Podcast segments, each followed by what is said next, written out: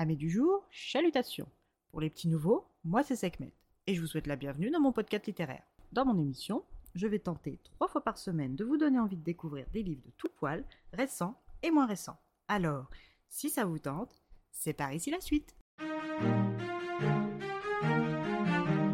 Aujourd'hui, je vais vous présenter le nouveau de Higashino Keigo, publié aux éditions Actes Sud, collection Babel Noir. Dans ce roman policier, nous allons suivre les pérégrinations de notre policier en chef, Kaga Kiyoshiro, du commissariat de Nyonbashi. Ce trentenaire plutôt grand et musclé porte presque toujours une chemise ouverte sur un t-shirt, le faisant aisément passer pour un touriste ou un homme en congé, plutôt que pour un agent de police, lui facilitant ainsi l'abord des gens en lien direct ou non avec ses enquêtes. Le visage carré et le regard vif, il est fraîchement arrivé dans son nouveau commissariat après une longue période passée à Nerima comme inspecteur. À l'instar d'un Colombo ou d'un Sherlock Holmes, quand on lui confie une affaire, il tient à la résoudre et ne ménage pas ses efforts pour le faire. Le 10 juin, vers 20h, Mitsui Mineko, 45 ans, traductrice indépendante, récemment divorcée d'avec Kiyose Naohiro, chef d'une entreprise de nettoyage depuis 30 ans, mère de Kiyose Koki, comédien dans une petite troupe de théâtre, a été retrouvée morte par strangulation dans son studio de Kodemacho par une amie de longue date, elle aussi traductrice, Yoshioka Tamiko. Cette dernière avait rendez-vous avec son ami vers 19h, mais avait dû décaler d'une heure leur rendez-vous pour pouvoir voir son ami Tachibana Koji. Maintenant, elle se reproche activement sa mort.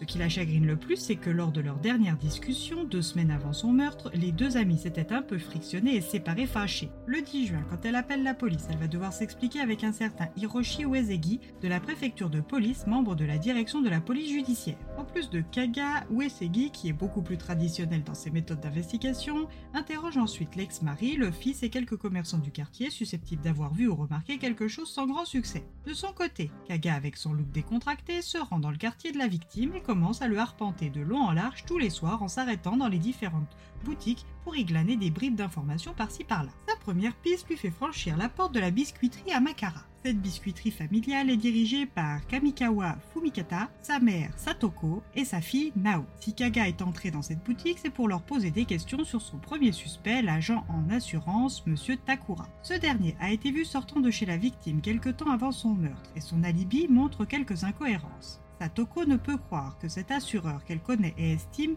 pourrait avoir un rapport proche ou lointain avec un crime. Kaga fouille auprès de cette famille avant de suivre une autre piste, celle de la gaufre au wasabi. Cette gaufre le mène tout droit dans le restaurant UP, le Matsuya de Yoriko, et son apprenti Shuei, 17 ans. Le jeune apprenti a acheté les 10 gaufres, dont 3 natures, pour le compte du mari de sa patronne, Taiji, qui les offre à sa maîtresse plusieurs fois par mois, mais comme il tient à sa place et qu'il a promis de garder le secret, Kaga va devoir le deviner lui-même.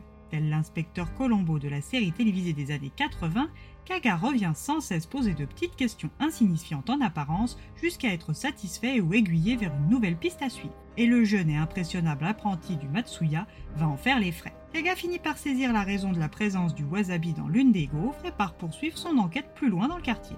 C'est pas le même dans un magasin de vaisselle tenu par Yanagisawa Suzue et sa belle-fille Maki. Les deux femmes se tirant la bourre depuis un accident de torchon font vivre un enfer à Naoya, chargé de clientèle dans une grande entreprise du BTP. Kaga part ensuite vers la coutellerie Kizamiya pour ensuite dévier vers une boutique d'horlogerie rue Kobura dirigée par Terada Genshi, son employé apprenti Yenoaka Akifumi, sa femme Shimako et leur fille Kanae. Son enquête avance et le mène jusqu'au fils de la victime, Koki et son ami avec qui il partage sa vie, Aoyama Ami, et à la pâtisserie Quattro, tenue par Miyuki et Nakanishi Reiko. Une pâtisserie à base de fruits de la passion et de gelée d'amande plus tard, et c'est vers l'avocate de Mineko durant son divorce, maître Takamashi Shizuko, que Kaga dirige ses questions, pour ensuite dériver vers la nouvelle secrétaire de Monsieur Kiyose, mademoiselle Miyamoto Yuri, et son expert comptable et ami des débuts, Kishida Yosaku, son fils Katsuya et sa belle-fille Raiko. Kaga termine son tour du quartier par les magasins de jouets Yozukiya et le magasin d'artisanat de Fujiyama, Masayo et son employé Sugawara Misaki. Kaga, qui à son arrivée dans son nouveau poste était un étranger et devenu une figure connue de tous dans son nouveau quartier. Mais que vont lui apprendre toutes ces personnes interrogées? Ont-elles tout un lien utile avec le meurtre? Parmi tous ces nouveaux voisins de quartier, a plus à cacher que les autres? Suivez Kaga dans chacune de ses boutiques et vous aussi, vous aurez la réponse.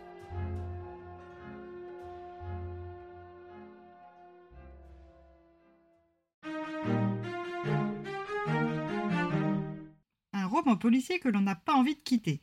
Une enquête qui part dans de nombreuses directions mais qui discrètement tisse des liens entre tous les personnages et amène gentiment le ou les mobiles du crime pour finalement aboutir à notre meurtrier ou meurtrière.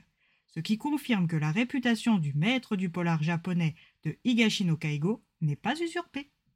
Et eh bien voilà, j'en ai fini pour aujourd'hui. J'espère que cet épisode vous aura plu et vous aura donné des nouvelles idées de lecture. Si vous souhaitez découvrir d'autres petits bonbons littéraires tout droit sortis de ma bibliothèque, je vous retrouve le jeudi 28 décembre prochain pour un nouvel épisode. Et si d'ici là je vous manque de trop, vous connaissez le chemin sur Instagram, hâte les lectures de Sekhmet. Je vous y attends. Sur ce, chalut les amis et à la prochaine.